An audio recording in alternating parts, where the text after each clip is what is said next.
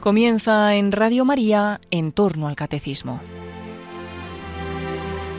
Como complemento al programa sobre el catecismo de la Iglesia Católica que dirige el Padre Luis Fernando de Prada, les estamos ofreciendo en varios sábados la reposición de algunos programas de vida en Cristo que el propio Padre Luis Fernando dirigió hace unos años sobre la virtud de la caridad.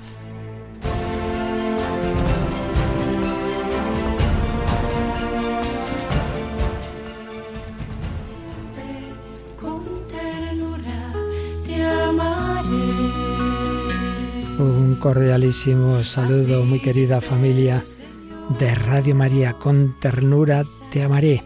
Estamos hablando del amor de Dios porque estamos tratando de las virtudes teologales. Hablamos con detalle de la fe, de la esperanza y de la caridad, pero como de la caridad ya habíamos hablado bastante en otra etapa de este programa, simplemente hicimos un resumen de lo esencial de la doctrina teológica sobre la caridad y ahora eso sí, estábamos exponiendo la encíclica de Caritas Es, porque así como sobre la fe tenemos la encíclica del Papa Francisco Lumen Fidei, sobre la esperanza la encíclica del Papa Benedicto XVI Espesalvi, sobre la caridad la encíclica también de Benedicto XVI, la primera que publicó, Deus Caritas es sobre la caridad. Dios es amor, que no simplemente es sobre la caridad, sino en primer lugar sobre cómo es ese amor de Dios, pero es que en definitiva la caridad, la verdadera virtud de la caridad, no es un amor, eh, un esfuerzo de nuestra parte, sino que es respuesta a ese amor de Dios. Bien, pues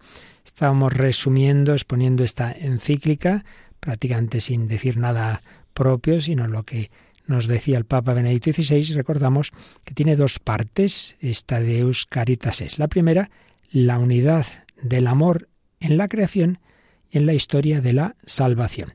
Como el orden natural, el orden de la creación, Dios ha creado al hombre a su imagen y semejanza, y el orden sobrenatural, el orden de la salvación, el orden que nos ha traído Jesucristo, el don del Espíritu Santo, etcétera, pues no son dos cosas distintas, paralelas, sí, hay que distinguir, pero no para contraponer, mucho menos para ver como, como cosas que no tuvieran nada que ver, sino que hay una unidad el amor tiene muchas acepciones, veíamos en los primeros números de la encíclica, pero en lo esencial hay una unidad entre esas acepciones, unidad del amor.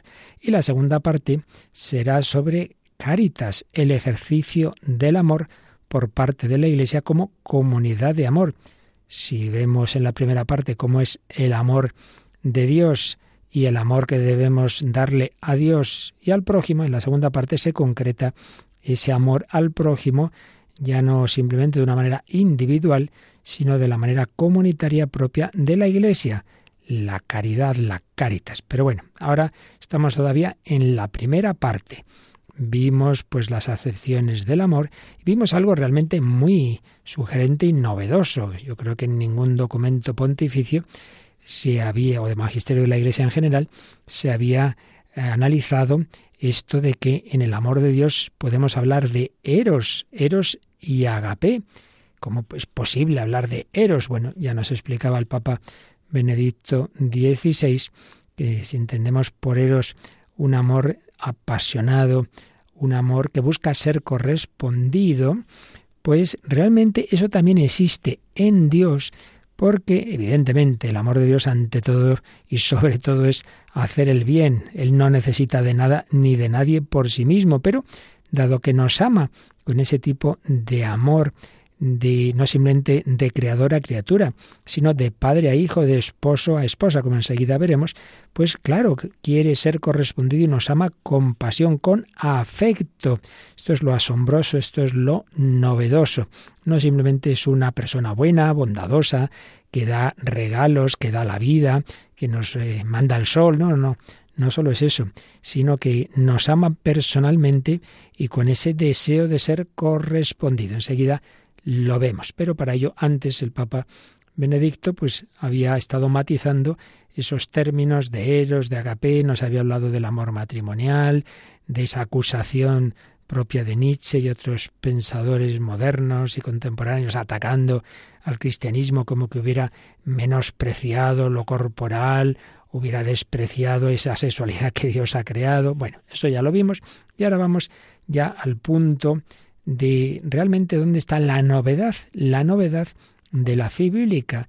Y por qué aparece una nueva imagen de Dios en la Escritura y luego propiamente en el Nuevo Testamento y también una nueva imagen del hombre, para enseguida pasar a la encarnación, Jesucristo, el amor de Dios encarnado, y concluir de ahí cómo debe ser nuestro amor a Dios y nuestro amor al prójimo. Así pues, tres puntos nos quedan de esta primera parte. La novedad de la fe bíblica, cuál es la imagen de Dios y del hombre que aparece en la revelación, que aparece en la escritura, que aparece en la Santa Biblia. Segundo lugar, cómo ese amor se manifiesta de una manera concreta, encarnada en la carne, el verbo se ha hecho carne en Jesucristo, Jesucristo, el amor de Dios encarnado. Y en tercer lugar, la correspondencia a ese amor de Dios, amando a Dios y amando al prójimo. Número nueve de la encíclica, la novedad de la fe bíblica, novedad de la fe bíblica, la nueva imagen de Dios. ¿En qué sentido se nos dice que hay una nueva imagen de Dios en la Biblia? Pues porque en las culturas que circundaban a Israel, la imagen de Dios con minúscula y de los dioses no, no es nada clara y es contradictoria. Y en cambio, en el camino de la revelación de Dios en el Antiguo Testamento, cada vez es más claro lo que se resume en las palabras de la oración fundamental de Israel, el, el Semá, la Semá Israel, escucha Israel, el Señor nuestro Dios es solamente uno. Deuteronomio 6.4. Existe un solo Dios es la gran revelación de Dios a Israel en ese mundo en el que la mayor parte de las culturas circundantes eran politeístas. No, no, hay un solo Dios, que es el creador del cielo y de la tierra, y por tanto es el Dios de todos los hombres, no solo el Dios de un pueblo, no solo el Dios de una cultura, no, no, es el único Dios, el único creador de todos los hombres, lo cual implica dos aspectos. Por un lado, que los otros dioses no son Dios, no son Dios, y que toda la realidad en la que vivimos se remite a Dios, es creación suya, todo, todo proviene de Dios. Sí, había eh, idea de creación en otras culturas, pero una creación muy muy venida menos, por así decir. Solo aquí queda absolutamente claro que no se trata de un Dios cualquiera, sino que el único Dios verdadero, Él mismo, es el autor de toda la realidad, no solo de parte, de toda la realidad. La realidad, el mundo proviene del poder de su palabra creadora, lo cual significa que el Señor, que Dios estima a esta criatura, precisamente porque ha sido Él quien la ha querido, quien la ha hecho. Y así se pone de manifiesto otro segundo elemento importante de esta nueva imagen de Dios. Primer aspecto, hay un solo Dios creador de todo. Segunda idea, segundo elemento importante de esta nueva imagen de Dios que nos da la revelación. Ese Dios ama al hombre. Dios ama al hombre. Claro, nosotros estamos ya tan acostumbrados a oír esto que nos parece normal. Hay que pensar, y aquí lo citaba Benedicto XVI, que grandes pensadores griegos que habían llegado, que habría un, un Dios bueno, lo llamaran como lo llamaran, primer motor, la idea suprema, pero en cualquier caso, aquí en concreto cita Aristóteles, para Aristóteles, bueno, pues ese primer motor, ese Dios eh, que, estaría como en, la cima de, de este universo, puede ser amado, es objeto de deseo, todo ser pues, pues ama a esa, o está llamado a amar a esa divinidad que mueve el mundo. Pero en cambio, en esa imagen ese Dios, esa primera realidad, no ama, solo es amada. Es una realidad que es amada, que es deseada, pero que no ama. Y por supuesto no necesita nada. Y sin embargo, el Dios que se revela a Israel es un Dios que ama personalmente, es un Dios que ama con predilección y que desea también ser correspondido. Esto es lo impresionante. Dios ama al hombre no simplemente es su creador y, bueno, pues todo el mundo tiene que, que obedecerle y ya está. No, no, Dios ama, Dios ama personalmente, con un amor de predilección entre todos los pueblos. Dios escogió a Israel, Dios escoge a Israel y lo ama, con el objetivo, eso sí, de salvar a toda la humanidad. Él ama, dice la frase textual final de este primer párrafo del número 9, Él ama, y este amor suyo puede ser calificado sin duda como eros, que no obstante es también totalmente agape. Como os decía antes, aquí cuando hablamos de eros, estamos hablando de un amor realmente de afecto, de pasión, y es que a veces tenemos una idea como de un Dios frío, bueno, que así como, como en plan muy filosófico, ¿no? El primer motor o el ser eh, subsistente, el ser eh, que, es verdad, que el único ser necesario, todo eso es verdad, pero como una idea meramente filosófica de Dios, como si fuera una idea, claro, una idea, amarla, amarla y sabernos amados por ella, pues parece que no. Y sin embargo aparece en la escritura, aparecen los profetas de una manera muy clara. En concreto aquí se nos citan a Oseas y Ezequiel, cómo han descrito la pasión de Dios por su pueblo con imágenes, dice textualmente Benedicto XVI, con imágenes eróticas audaces. Aquí, repito, hay que tener cuidado, cuando decimos eróticas no estamos hablando de escenas sexuales, estamos hablando de un tipo de amor apasionado, de un amor que, que, realmente tiene ese deseo también incluso de ser correspondido, no porque a Dios le, hiciera falta en sí mismo, sino es cuando una persona se enamora de otra pues claro que quiere ser correspondida. Dios se ha enamorado de nosotros. Es lo asombroso, claro, porque Él nos ha dado esa, esos dones en los cuales en el fondo pues ve ese reflejo de sí mismo.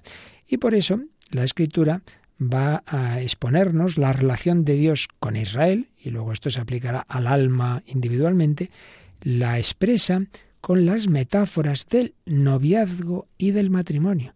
Es clarísimo en la Sagrada Escritura, Yahvé es el esposo, Israel, la esposa, y luego en el Nuevo Testamento será Cristo el esposo, la Iglesia la esposa.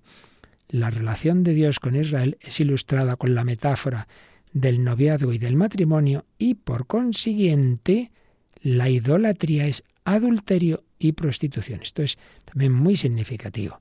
Si Israel está llamada a desposarse con el único Dios, cuando en vez de adorar al único Dios se va con otros dioses falsos, la idolatría, ¿eso que es? Un adulterio, una infidelidad, una prostitución. Te vas por ahí con cualquiera y dejas al único Dios verdadero, el que te ha dado todo.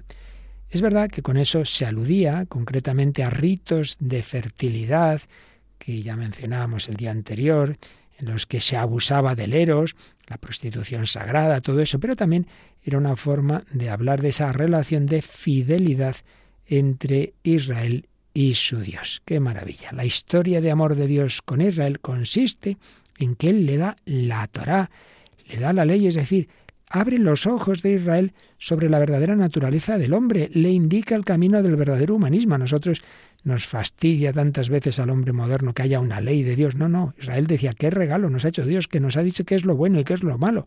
Nos enseña cómo podemos y debemos ser felices personalmente, familiarmente, socialmente. Bueno, pero eso está en ese contexto de la alianza de amor, porque Dios ama al hombre, por eso le muestra el camino.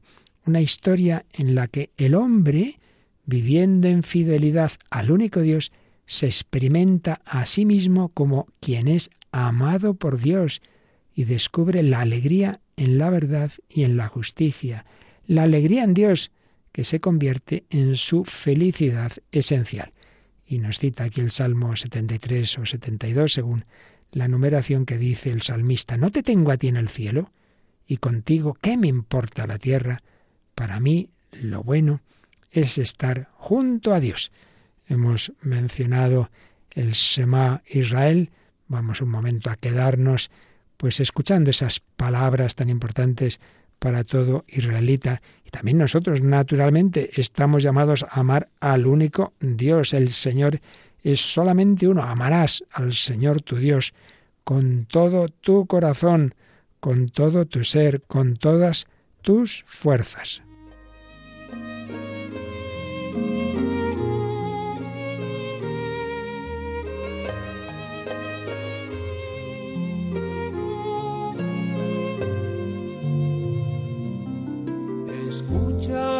Israel, Adonai es nuestro Dios.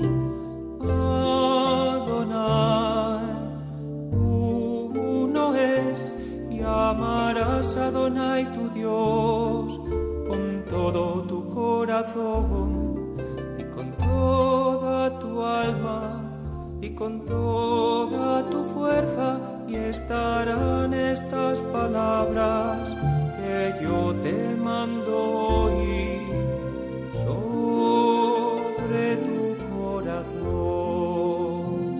Las repetirás a tus hijos al levantarte y al acostarte, estando en tu casa y por el camino las pondrás como señal, atadas de tu mano, delante de tus ojos y en tus puertas estarán.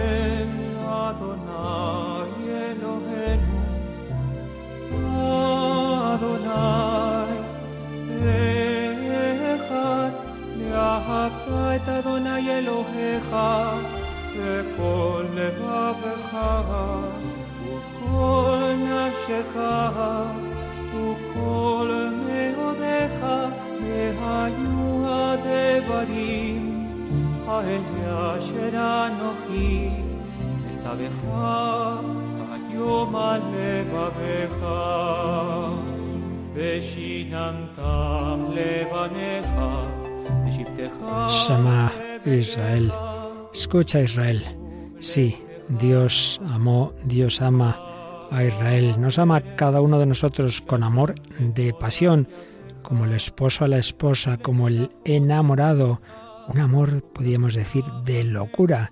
Y en ese sentido, amor de eros. Pero sigue diciendo el número 10 de la Deus Caritas es ese eros de Dios para con el hombre es a la vez agape no es un amor interesado hacia sí mismo.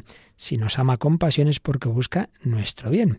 Entonces lo explica así eh, Benedicto XVI, ese agape. No sólo porque se da del todo gratuitamente Dios al hombre sin ningún mérito anterior, claro, sino también porque es un amor que perdona, perdonar, volver a dar, donar, el don del perdón. Es que nos hemos portado mal, hemos sido infieles, hemos tenido ese adulterio, esa idolatría y sin embargo Dios ofrece el perdón. Esto aparece muy claro, por ejemplo, en el profeta Oseas de una manera muy particular. Nos muestra esa dimensión del agape. Israel ha cometido adulterio en ese sentido de que ha roto la alianza, entonces, bueno, lo justo sería que Dios lo repudiara. Pero precisamente ahí se revela que Dios es Dios y no como el hombre. Y dice el Señor en Oseas 11, 8 a 9, pero ¿cómo voy a dejarte, Efraín? ¿Cómo entregarte, Israel? Se me revuelve el corazón, se me conmueven las entrañas. No cederé al ardor de mi cólera, no volveré a destruir a Efraín, que yo soy Dios y no hombre, santo en medio de ti. ¿Veis? Aquí vemos esas dos dimensiones. Por un lado es un amor apasionado, no es un amor así teórico, abstracto, frío. No, no, se me revuelve el corazón, se me conmueven las entrañas. En ese sentido nos ha dicho Benedicto XVI, es un amor de eros en ese aspecto de pasión. Pero ese amor apasionado es a la vez un amor de agape, porque es un amor que perdona, un amor tan grande que, dice el Papa, pone a Dios contra sí mismo, su amor contra su justicia. Y ahí podemos ya haber anticipado el misterio de la cruz. Dios ama tanto al hombre que haciéndose hombre él mismo, lo acompaña incluso en la muerte y así reconcilia la justicia y el amor.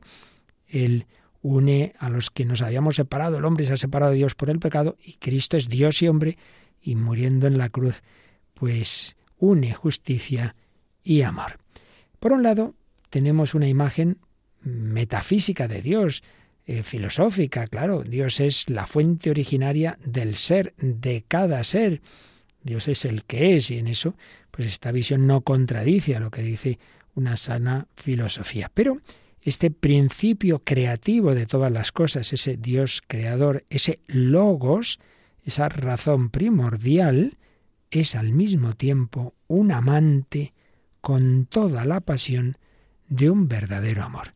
Realmente son expresiones de Benito XVI profundísimas y muy audaces. El Dios creador, el Dios omnipotente, el Dios que es la suma inteligencia, del que proviene todo, es al mismo tiempo un amante con toda la pasión de un verdadero amor. Ahí es donde está la novedad de la imagen bíblica de Dios. Así, el Eros es sumamente ennoblecido, pero también tan purificado que se funde con el agape.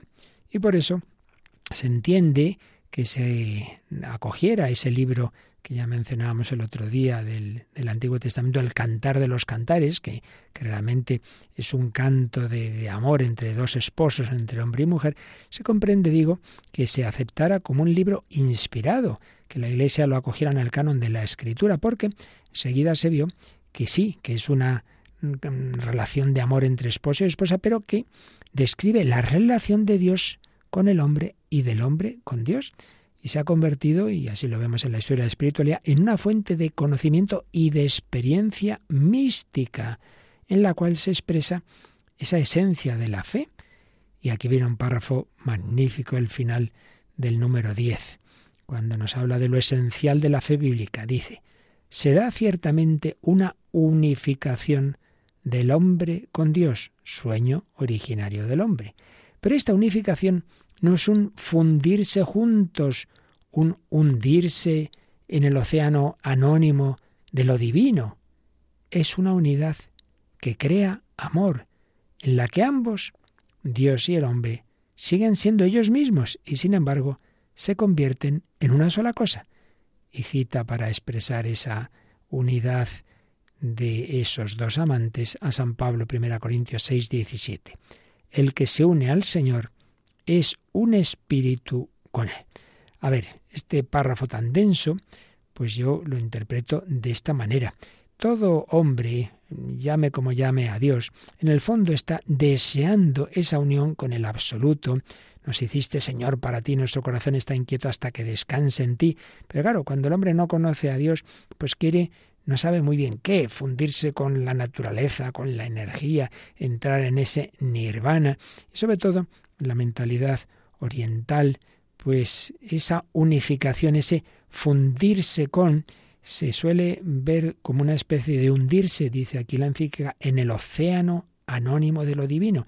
No hay un aspecto de relación personal. Dios es un ser personal que ama, que conoce, yo soy un ser personal, tenemos una relación interpersonal. No, sino que es como el río que desemboca en el océano entonces se unifican, se unifican, o como si mezclamos café, leche, azúcar, luego ya separe usted esto, no hay manera. ¿Es ese el destino del hombre? ¿Fundirse con Dios así como el río en el océano? No, no, no. Estamos llamados a unirnos con Dios, pero sin perder nuestra personalidad, nuestra identidad propia, nuestra libertad. ¿Y existe alguna realidad que permita que dos o más seres se unan de una manera muy íntima, muy profunda, pero a la vez sin perder su identidad, su especificidad, su libertad. Sí, existe esa realidad, se llama el amor. Por eso, lo que nos está aquí diciendo Benedicto XVI es que todas estas imágenes de la Biblia, el, el Yahvé esposo, Israel la esposa, eh, ese amor de pasión, lo que nos están enseñando es que a lo que está llamado el hombre es a unirse con Dios, pero sin perder lo propio suyo, unirse con Dios por amor, por amor. No es un hundirse en el océano anónimo de lo divino, no es un fundirse, sino una unidad que crea amor en la que ambos siguen siendo ellos mismos. Dios es el mismo y ya en el Nuevo Testamento sabremos que ese Dios personal es tripersonal. Me uno con Dios Padre, soy hijo de Dios Padre, me uno con Dios Hijo, soy esposo, soy hermano de, de Cristo, me uno con Dios Espíritu Santo. Es una relación interpersonal, yo sigo siendo yo. Y por eso cada santo, llamado todos a la santidad, pero cada uno tiene su estilo. Dentro de la unidad esencial de la santidad hay una diversidad. Esto ya hablamos en otros programas hace tiempo, unidad y diversidad y, que, cada santo tiene su estilo. Y hay santos que, claro, en el fondo todos tienen mucha fe, mucha esperanza, mucho amor, sí, sí, pero luego muy distintos, formas de ser, carismas y también en el cielo, pues ahí estarán todos muy unidos, pero indudablemente no es el mismo temperamento de un Juan de la Cruz, de un Íñigo de Loyola, de un Felipe Neri, de una Teresita, de una Teresa, pues no, de un Francisco de Asís, de un Pier Giorgio Frassati, pues no, de Gianna Beretta, cada uno tiene su estilo, de Teresita y sus padres, eh, pues claro, cada uno según su vocación, con unas características propias que nos hacen únicos e irrepetibles, y sin embargo todos llamados a unirnos con Dios. Bien, una nueva imagen de Dios. Pero el número 11 de esta encíclica nos habla de otra novedad, no solo la novedad de la imagen de Dios, sino también de la imagen del hombre. Y en este eh, número se refiere a ese relato de la creación del hombre y de la mujer. Se nos habla de la soledad del primer hombre de Adán, no es bueno que el hombre esté solo. Entonces Dios quiere darle una ayuda a Adán, pero las otras criaturas no son esa ayuda que necesita, esas bestias salvajes, los pájaros, todo eso está muy bien. El hombre le pone nombre, sí, sí, pero no, no. Le sigue faltando a alguien una ayuda semejante. Y entonces viene ese relato simbólico de una costilla del hombre, Dios forma a la mujer y entonces Adán encuentra ya la ayuda que precisa. Esta sí, esta sí que es hueso de mis huesos y carne de mi carne. Entonces, decía Benedicto XVI, que en el trasfondo vemos algo parecido al mito ese que relataba Platón, según el cual el hombre era originariamente un ser esférico, porque era completo en sí mismo y autosuficiente, pero en castigo por su soberbia, fue dividido en dos por Zeus, de manera que ahora anhela siempre la otra mitad, la otra naranja, la otra media naranja, decimos nosotros, ¿verdad? Ahora anhela siempre su otra mitad, está en camino hacia ella para recobrar su integridad. Bueno, en la narración bíblica no se habla de castigo, no, ahí no hay, ahí no había ningún pecado, no había ningún castigo, pero sí aparece la idea de que el hombre mm, en sí mismo, el varón solo, no es completo, le falta algo. Eh, está en camino para encontrar en el otro, en la otra, la parte complementaria para su integridad. Solo en la comunión con el otro sexo se podría considerar completo. Y por tanto este pasaje bíblico pues eh, es lógico que concluya con esta especie de profecía sobre Adán. Por eso abandonará el hombre a su padre y a su madre, se unirá a su mujer y serán los dos una sola carne. El varón solo no, la mujer sola no. Necesitan esa mutua ayuda, esa complementación en este sentido, una imagen del hombre que nos da el Antiguo Testamento en el que aparece esa llamada al amor. Y por eso eh, sigue diciendo eh, la encíclica que en esta profecía hay dos aspectos. Uno, el eros está como enraizado en la naturaleza misma del hombre, es algo que, lleva dentro a Adán. Adán se pone a buscar y abandona a su padre y a su madre para unirse a su mujer, y sólo ambos conjuntamente representan a la humanidad completa, se convierten en una sola carne. Y un segundo aspecto que vemos ahí es que el eros orienta al hombre hacia el matrimonio, un vínculo marcado por su carácter único y definitivo. Y sólo así se realiza su destino íntimo. Y aquí hay un aspecto muy, muy interesante, y es que la misma escritura, el Antiguo Testamento, que nos ha hablado de un único Dios, de ese monoteísmo, pues también nos habla de un matrimonio monógamo. Esta relación es muy interesante. En una visión en la que hay muchos dioses, politeísmo, también es fácil caer en la poligamia. Una visión en que hay un solo Dios que nos ama de tal manera que nos pide amarle con todo el corazón, pues también el amor matrimonial es con todo el corazón a una sola persona y no una temporada, sino toda la vida. El matrimonio monógamo indisoluble, exclusivo, definitivo, es icono de la relación de Dios con su pueblo y viceversa. El modo de amar de Dios se convierte en la medida del amor humano. Una estrecha relación entre eros y matrimonio que no aparece de esta manera, desde luego no, no tiene prácticamente paralelos en otra literatura fuera de la Biblia. Y podemos añadir por nuestra parte que, claro, luego cuando vemos la relación esa entre la visión de Dios y el matrimonio monógamo indisoluble, entendemos también que cuando las ideologías modernas quieren atacar el cristianismo, que es lo primero que atacan la familia. Esto lo dice explícitamente Marx y Engels, lo explican y lo dicen, si queremos que desaparezca la religión, hay que atacar la familia. Y es que está totalmente unida la familia basada en ese matrimonio monógamo, ese matrimonio entre hombre y mujer, está muy unido más de lo que nos puede parecer con esa visión del único Dios que nos pide nuestro amor. Bueno, vamos a hacer otro momento de meditación, de oración, y vamos a decirle al Señor que nos fiamos de Él, que, que creemos que nos quiere y que le queremos corresponder, que le queremos amar. Señor, yo te quiero amar. Venga, vamos a decírselo de todo corazón.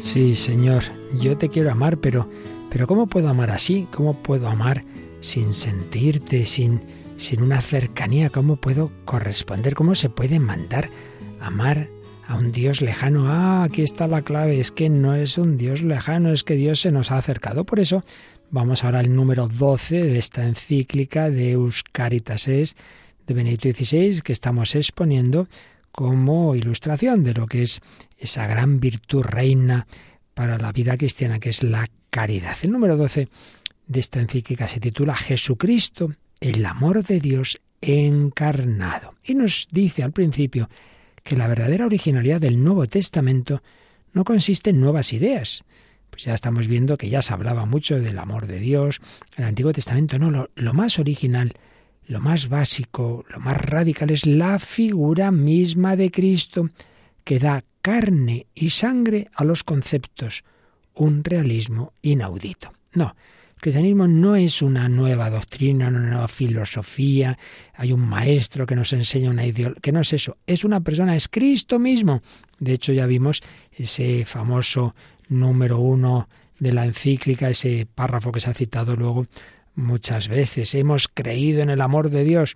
Así puede expresar el cristiano la opción fundamental de su vida, no se comienza a ser cristiano por una decisión ética o una gran idea, sino por el encuentro con un acontecimiento, con una persona que da un nuevo horizonte a la vida y con ello una orientación decisiva. Pues bien, ese encuentro, ese acontecimiento, ¿cuál es? Pues que se nos manifiesta Cristo, que, que da carne y sangre a lo que eran palabras muy bellas, pero pero palabras de un Dios que no dejaba de estar ahí en lo alto, que hablaba a través de profetas, pero, pero claro, no se había acercado de esa manera que se nos manifiesta en el verbo hecho carne. Es verdad que tampoco en el Antiguo Testamento la novedad bíblica consistía en nociones abstractas, sino en la actuación imprevisible y en cierto sentido inaudita de Dios. Pero ahora ese actuar de Dios adquiere una forma dramática, dramática, puesto que en Jesucristo el propio Dios va tras la oveja perdida, la humanidad doliente y extraviada. No es que Dios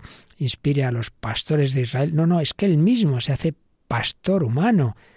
Cuando Jesús habla en sus parábolas del pastor que va tras la oveja descarriada, de la mujer que busca el dragma, del padre que sale al encuentro del hijo pródigo y lo abraza, no se trata solo de meras palabras, sino que es la explicación de su propio ser y actuar. Está explicando Jesús el modo de ser y actuar de Dios y de Él hecho hombre. Y en su muerte en la cruz se realiza ese ponerse Dios contra sí mismo al entregarse para dar nueva vida al hombre y salvarlo. Esto es amor en su forma más radical. Por eso, al final de este número 12, decía el Papa alemán que poner la mirada en el costado traspasado de Cristo, del que habla San Juan, capítulo 19 de su Evangelio, ayuda a comprender el punto de partida de esta encíclica, que Dios es amor. Deus Caritas es, 1 Juan 4, 8. Para entender eso y no quedarte en ideas así muy genéricas, hay que ponerte al pie de la cruz, hay que mirar el costado abierto de Cristo. Es allí, en la cruz, donde puede contemplarse esta verdad. Y a partir de allí se debe definir ahora qué es el amor.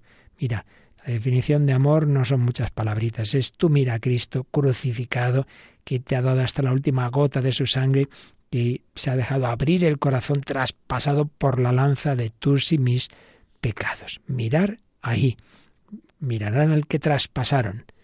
Y desde esa mirada, el cristiano encuentra la orientación de su vivir y de su amar.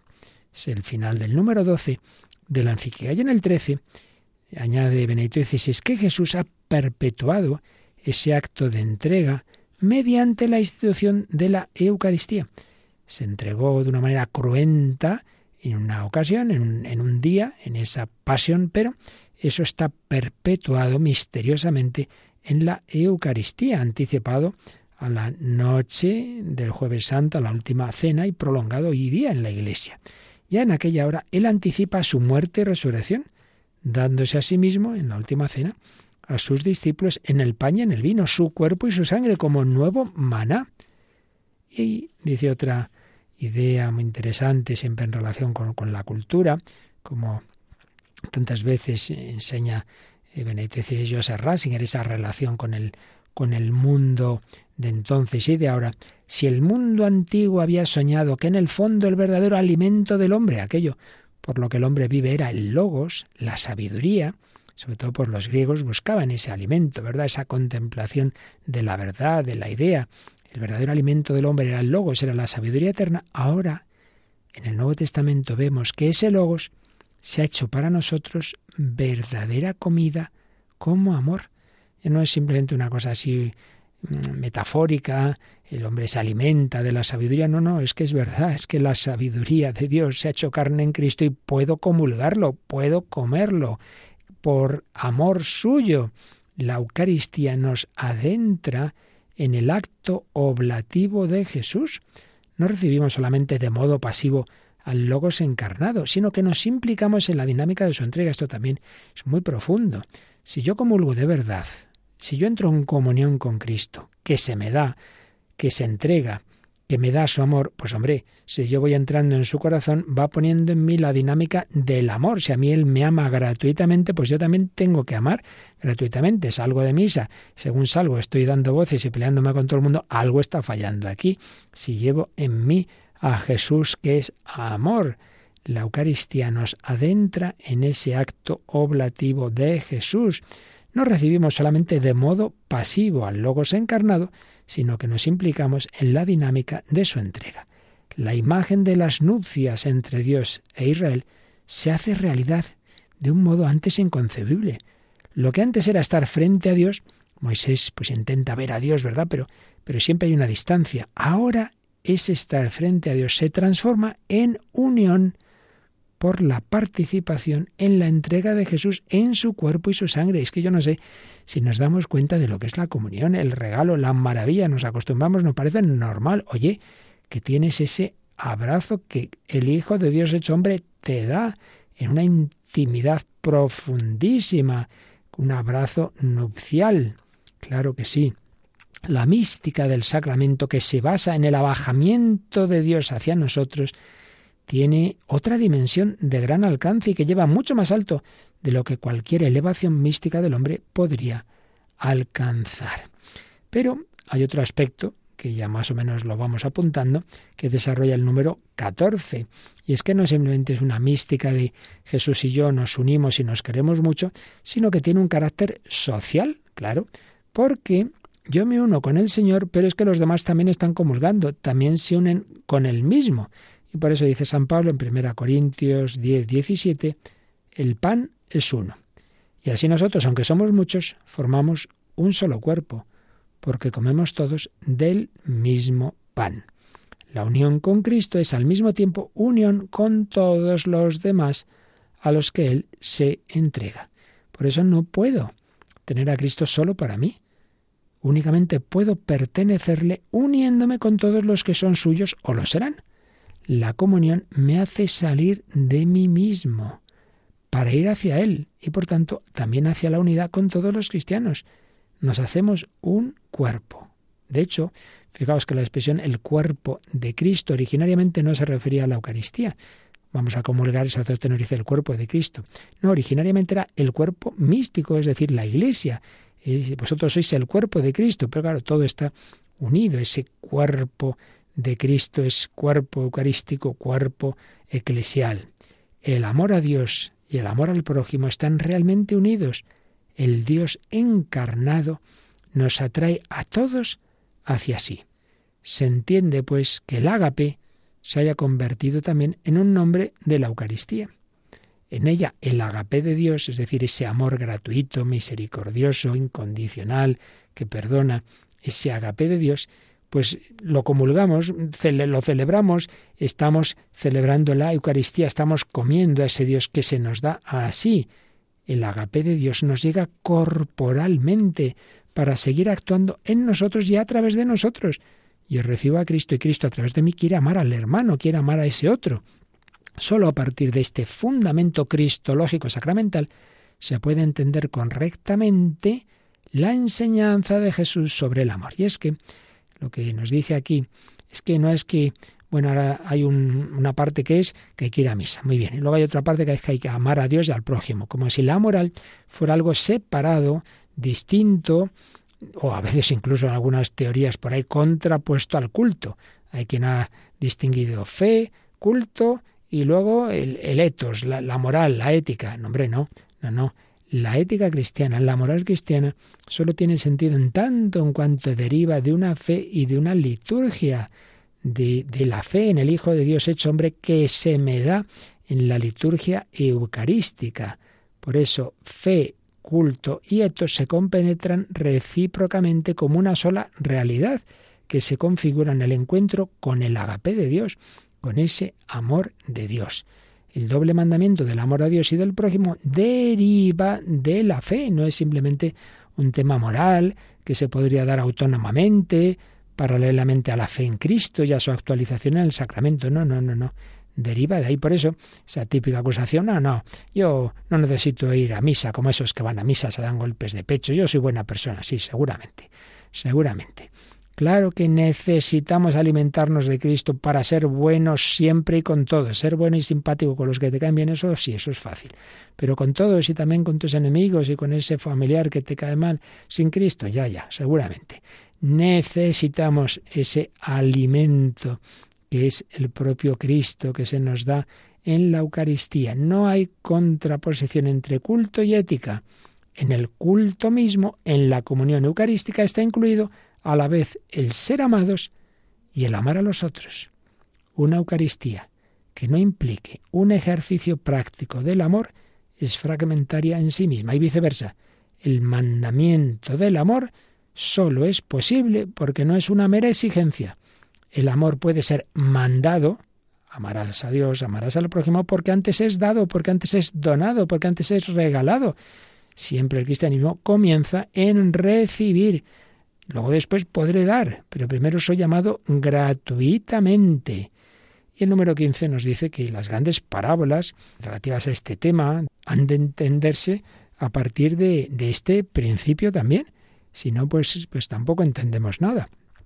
Entonces nos habla del rico Apulón, que suplica desde el lugar de los condenados que se advierta a sus hermanos de lo que sucede a quien ha ignorado frívolamente al pobre necesitado. Jesús acoge ese grito de ayuda y se hace eco de él para ponernos en guardia, para que vayamos por el buen camino. La parábola del buen samaritano, Lucas 10, 25, la del rico Apulón es Lucas 16, la del buen samaritano, pues nos insiste en dos cosas. Una, que el prójimo no es solo, como se entendía generalmente en Israel los compatriotas o en todo caso los extranjeros que se habían establecido en Israel. No, no, no, no.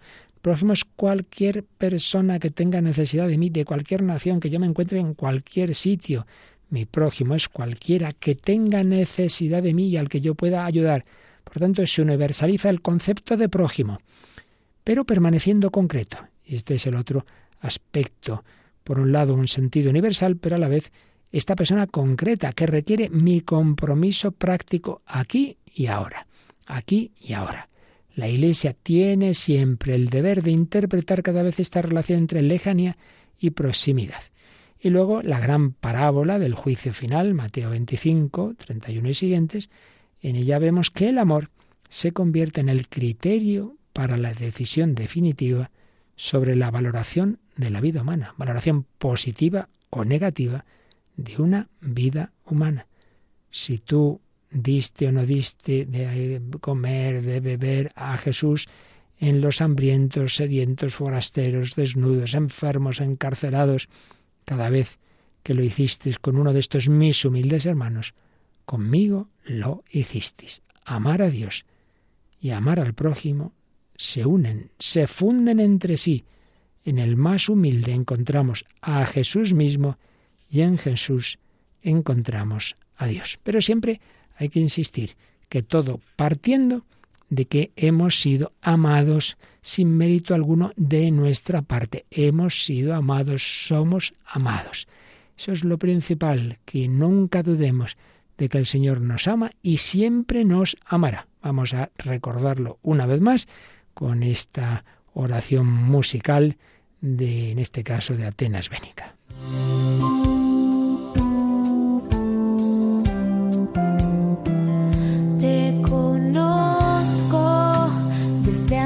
Que nacieras. Sé tu historia,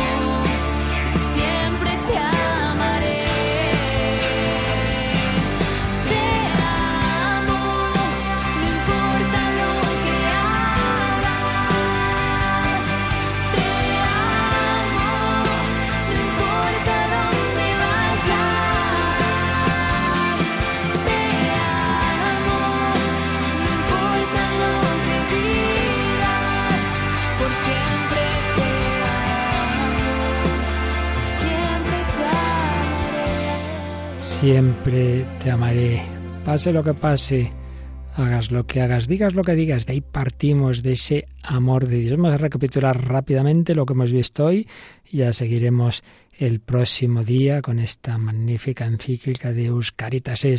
Hemos visto cómo se nos manifiesta en la Escritura una nueva imagen de Dios frente al mundo circundante de Israel con muchos dioses, no, hay un solo Dios que nos pide amarle con todo el corazón. Los demás no son Dios, solo de Dios viene toda la creación. Pero segundo elemento importante, este Dios no es meramente un Señor omnipotente, sino alguien que nos ama. Dios ama al hombre y ama con esos matices que en números anteriores de la encíclica el Papa Benedicto expresaba con las palabras eros y agape, eros en el sentido de amor de pasión, de amor personal, de amor que realmente busca esa, esa relación como de esposo con esposa tan íntima, pero a la vez agape, porque lo que busca es nuestro bien y porque es un amor gratuito y un amor que perdona. Se une la filosofía y la teología, porque es el Dios al que llega la filosofía, fuente originaria de todo ser, pero ese logo es esa razón primordial, es a la vez un amante con toda la pasión de un verdadero amor. Nueva imagen de Dios, nueva imagen del hombre, el hombre creado en esa dimensión doble, varón y mujer, llamado a esa complementación, a esa unión de varón y mujer, y eso está totalmente unido también al monoteísmo, un único Dios y también un matrimonio monógamo exclusivo y definitivo. Y todo esto, toda esta visión de Dios, se ha hecho carne en Jesucristo. Jesucristo, el amor de Dios encarnado. Lo radical del Nuevo Testamento no son nuevas ideas, sino la figura misma de Cristo, en la que vemos ese amor de locura, ese amor de pasión, que de hecho le llevó a la pasión, y que se prolonga en la Eucaristía, donde puedo unirme de una manera intimísima con el Señor y así cumplir pues ese deseo que en el fondo todo hombre tiene, que es unirse con Dios, pero sin perder la individualidad. Ese texto fundamental que hemos recordado, el sueño originario del hombre de la unificación con Dios, no es un fundirse juntos, no es un hundirse en un océano anónimo de lo divino, sino que es una unidad que crea amor manteniendo la personalidad y la libertad de cada uno de nosotros. Y además, esa unión con Dios en Cristo, que de una manera muy especial se realiza aquí en la Eucaristía, también incluye al prójimo, porque el prójimo recibe al mismo Jesús y está llamado a unirse en el mismo cuerpo místico de Cristo, en la misma comunidad que es la Iglesia. Por eso no puedo amar al Señor sin amar al prójimo y viceversa. Malamente amaré a todo prójimo también a la persona que me caiga mal si no recibo el amor de Cristo, si no me alimento del amor de Cristo. Amor de Dios, amor a Dios, amor al prójimo, todo don de Dios, todo gracia que nos viene de ese amor gratuito originario. Seguiremos profundizando en este amor de Dios y en nuestra correspondencia al mismo a través de esa gran virtud que es la caridad.